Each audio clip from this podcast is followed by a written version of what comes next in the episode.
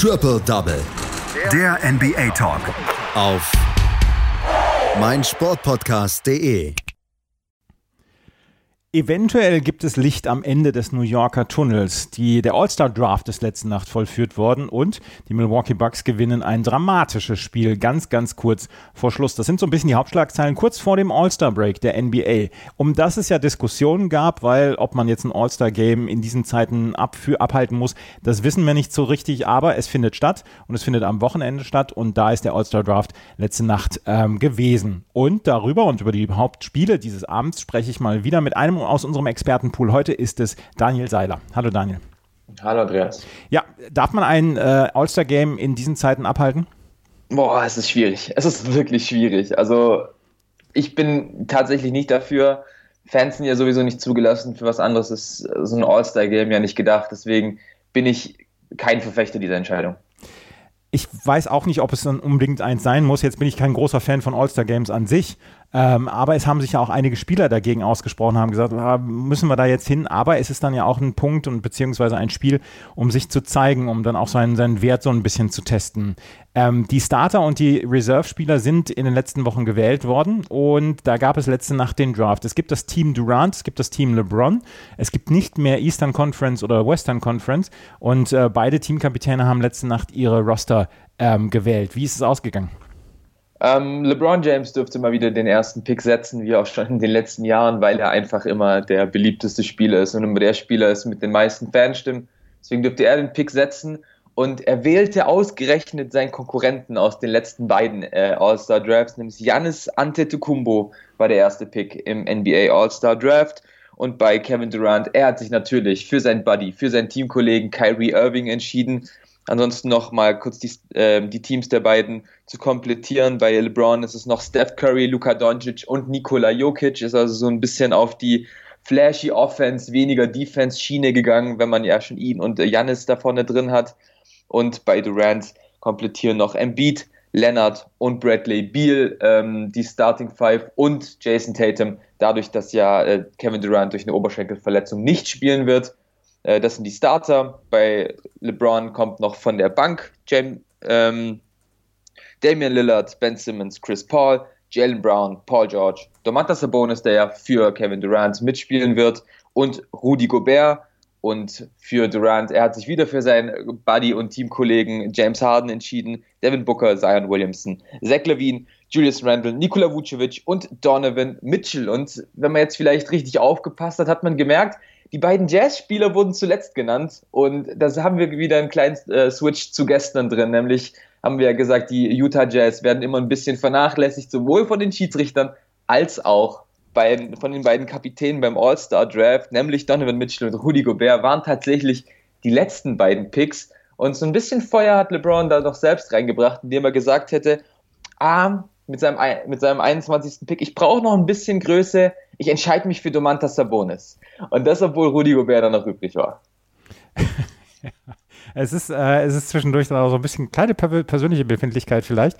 Ähm, Team Durant, Team de LeBron, es wird äh, die beiden Spieler, die am meisten Stimmen bekommen haben fürs All-Star-Game, bekommen dann auch die Kapitänsrolle, ja? Genau. Ja. Ähm, also von den Fans wird, wird da eben entschieden, ähm, welche beiden Spieler von den Fans die meisten Stimmen hatten. In den letzten zwei Jahren waren es eben LeBron und Giannis. Also immer einer aus der Western Conference, einer aus der Eastern Conference. Also ganz aufgelöst sind die Conferences da dann doch nicht. Und dieses Jahr waren es eben LeBron und, LeBron und KD. Ja, also Kevin Durant, der leider nicht mitspielen kann, hat sein Team trotzdem gewählt und ähm, letzte Nacht ist der All-Star-Draft vollzogen worden. Was glaubst du, wer es äh, gewinnt? Wieder Team LeBron? Ähm, es gibt ja wieder dieses Elam-Ending mit, ähm, man, man schaut das dritte Quarter an und ab dann braucht man noch 24 Punkte bis zum Sieg. Ähm, letztes Jahr war es ja wirklich ein geiles Spiel, muss man tatsächlich so sagen. Ich glaube, dieses Jahr macht äh, Team KD. Ich glaube, die Nets haben Bock, eine erste kleine Stichelei gegen LeBron zu setzen. Dann schauen wir uns das mal an am Wochenende. Ähm, die NBA pausiert dann bis Dienstag. Ab Mittwoch gibt es dann wieder die Spiele, beziehungsweise in der Nacht von Dienstag auf Mittwoch. Wir haben allerdings auch noch einen fetten Spieltag letzte Nacht gehabt. Und da fangen wir mit einem Team an, was wir in dieser Saison gar nicht so häufig betrachtet haben, die New York Knicks. Aber die stehen so gut wie seit 2012 nicht mehr da zum All-Star Break. Und sie haben letzte Nacht ihr Spiel bei den Detroit Pistons gewonnen mit 114 zu 104. Gibt es Licht am Ende des New Yorker Tunnels? Ich glaube, da gibt es nur eine Antwort drauf. Ja, die New York Knicks scheinen wohl nicht nur einen guten Start in die Saison zu haben, sondern bringen das auch einfach wieder durch. Und du hast es erwähnt, zum ersten Mal seit 2012 geht man wieder mit einer positiven Bilanz in den All-Star-Break. Und das war wirklich eine überzeugende Leistung der Knicks, und zwar über die komplette Saison bis hierhin. Und schauen wir mal auf die Erfolgsfaktoren bei den Knicks. Da haben, stechen natürlich zwei Namen voraus, äh, heraus. Julius Randle, der Mann, der beim All-Star-Game teilnehmen wird, und Tom Thibodeau, der eine ganz neue Kultur als Coach äh, bei Knickerbockers reingebracht hat. Und diese zeigt sich eben auch in den Zahlen. New York ist die zweitbeste Defensive der Liga mit einem, Defensive mit einem Defensivrating von 108,1 Punkten. Das heißt, auf 100 Ballbesitze lässt New York nur, nur 108,1 Punkte zu. Das ist nach den Lakers die zweitbeste Defense. Und vor der Saison wurde ja eigentlich eher gesagt, die Knicks haben eine gute Offense, die haben gute Zocker drin. Ähm, Spiele wie Julius Randle, RJ Barrett oder auch Obi Toppin haben sich ja eigentlich eher durch eine gute Offensive äh, in ihrer Karriere oder im College eben bisher gezeigt. Aber das hat Tom Thibodeau komplett umgedreht. Bei New York scheint tatsächlich sehr viel zu passieren. Im Sommer wurde ja auch das Front Office ein bisschen ausgetauscht. Leon Rose ist jetzt der neue starke Mann bei den Knicks.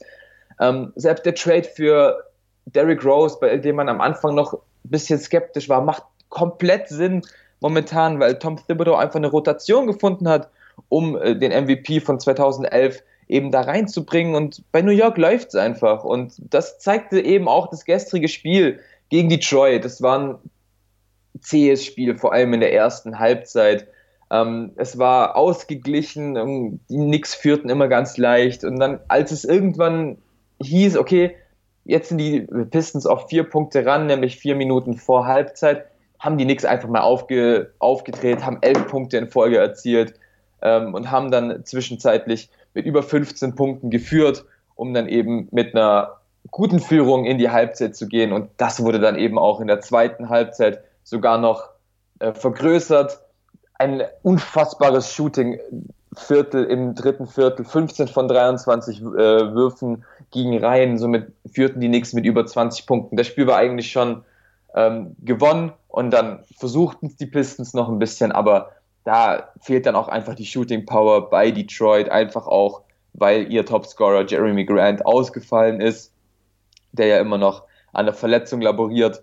Und bei den Knicks war es dann einfach wieder eine Teamleistung, natürlich angeführt von Julius Randle, der ein Double-Double auflegt mit 27 Punkten, 16 Rebounds. Aber auch Alfred Payton ähm, kam wieder zurück nach einer Verletzung in die Starting Five.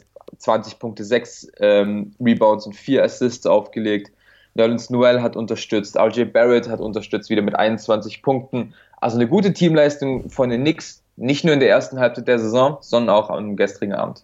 Ich nehme es Alfred Payton ein bisschen übel, dass er seine Wahnsinnsfriese abrasiert hat. Ja, so fehlt ihm so ein bisschen das Alleinstellungsmerkmal. Ja. Jetzt ist er einfach nur ein NBA-Point Guard. ist er. Alfred Payton war also auch Unterstützer hier für die äh, New York Knicks und äh, es ist am Ende vielleicht wirklich größtenteils ein Kulturwechsel durch Tom Thibodeau. Ja, muss man schon sagen. Ich glaube, den Knicks tut es auch mit am besten, dass keine Fans im Madison Square Garden sind, weil Somit kann man gerade den jungen Spielern einfach ein bisschen Zeit geben, sich zu entwickeln. Ähm, RJ Barrett muss keine Angst mehr haben, jeden Abend ausgepfiffen zu werden. Gleiches gilt für Obi Toppin, der zwar noch nicht so auftritt, wie er es machen kann, aber die Knicks haben verstanden, dass es eben nicht mehr darum geht, wir sind New York, wir werden schon irgendwann gut sein, sondern dass man da harte Arbeit reinstecken muss. Und das macht New York bisher wirklich prima. Die New York Knicks also vielleicht auf dem Weg der Besserung gewinnen bei den Detroit Pistons. Wir haben noch zwei weitere Spiele, über die wir ein bisschen genauer sprechen wollen. Das eine ist das Spiel der Milwaukee Bucks bei den Memphis Grizzlies. Und da sah es sehr lange Zeit sehr gut aus für die Memphis Grizzlies und am Ende ein Rückkehrer, der den Sieg für die Milwaukee Bucks besiegelt. Ja, und es sah erst in, im kompletten Spiel super aus für die Milwaukee Bucks, eben bis zum vierten Viertel. Da sah es dann nämlich top aus für die Memphis Grizzlies. Also wirklich eine Achterbahn der Gefühle für beide Mannschaften.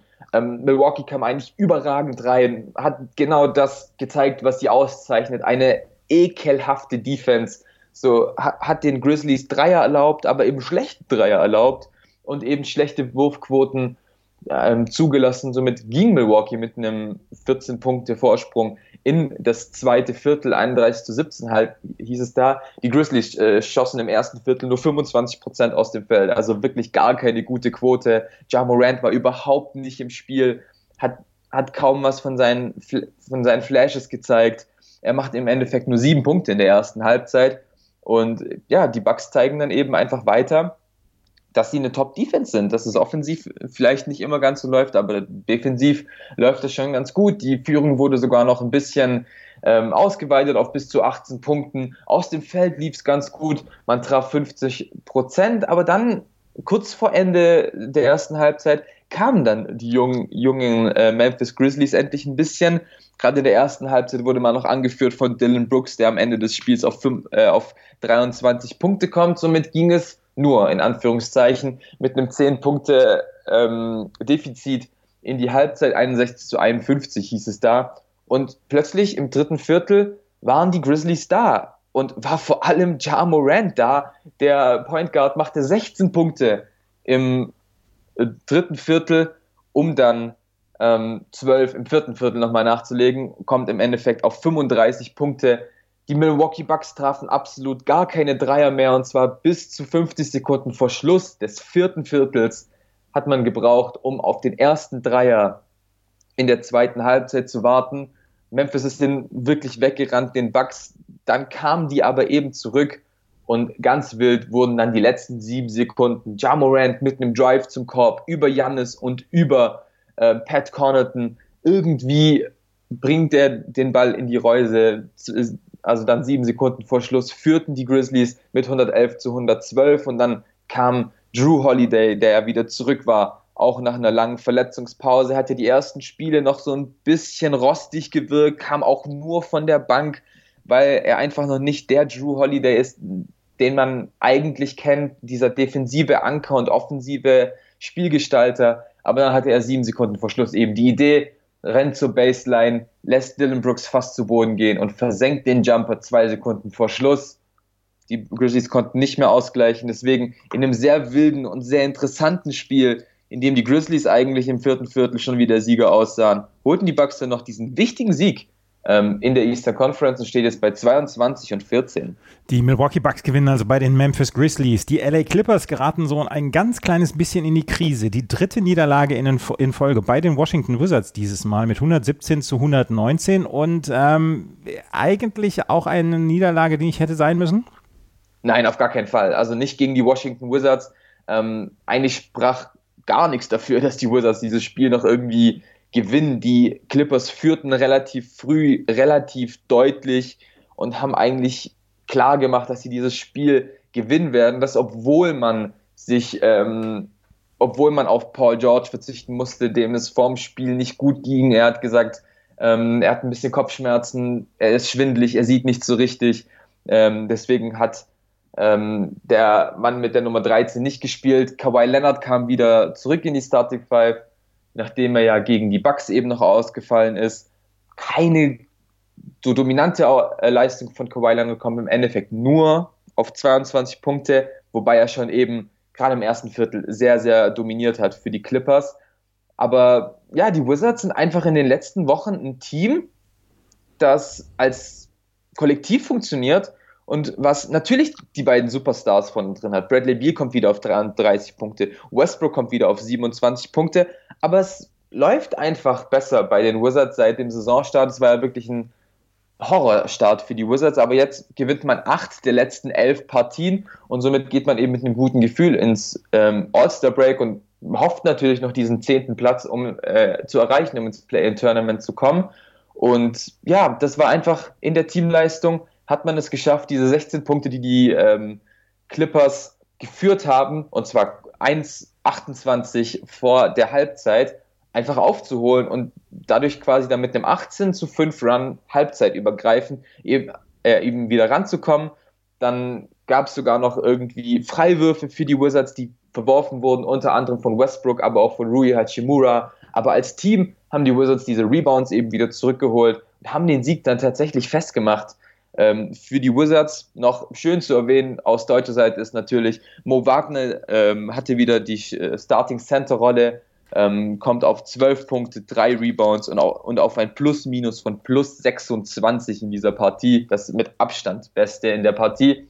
Ähm, Isaac Bonga kam leider nicht, zu, ähm, äh, nicht zum Einsatz. Nichtsdestotrotz gute Leistung äh, für die Washington Wizards, die jetzt einfach in der Eastern Conference natürlich ein bisschen klettern, stehen jetzt auf Rang 12, aber Rang, ähm, Rang 10, der ja eben zu diesem Play-In berechtigt, ist in, Rang, ist in Reichweite für die Hauptstädter. 16 und 19 im Moment die Indiana Pacers auf Platz 10 und auf Platz 12 mit 14 und 20 die Washington Wizards. Es gab noch ein paar Spiele, die jetzt im Schnelldurchlauf. Die Boston Celtics äh, enden ihr, ihr Pro Pre-All-Star-Break ähm, ihre Saison auf a High Note. 132 zu 125 gegen die Toronto Raptors. Jason Tatum mit 27 Punkten erfolgreich.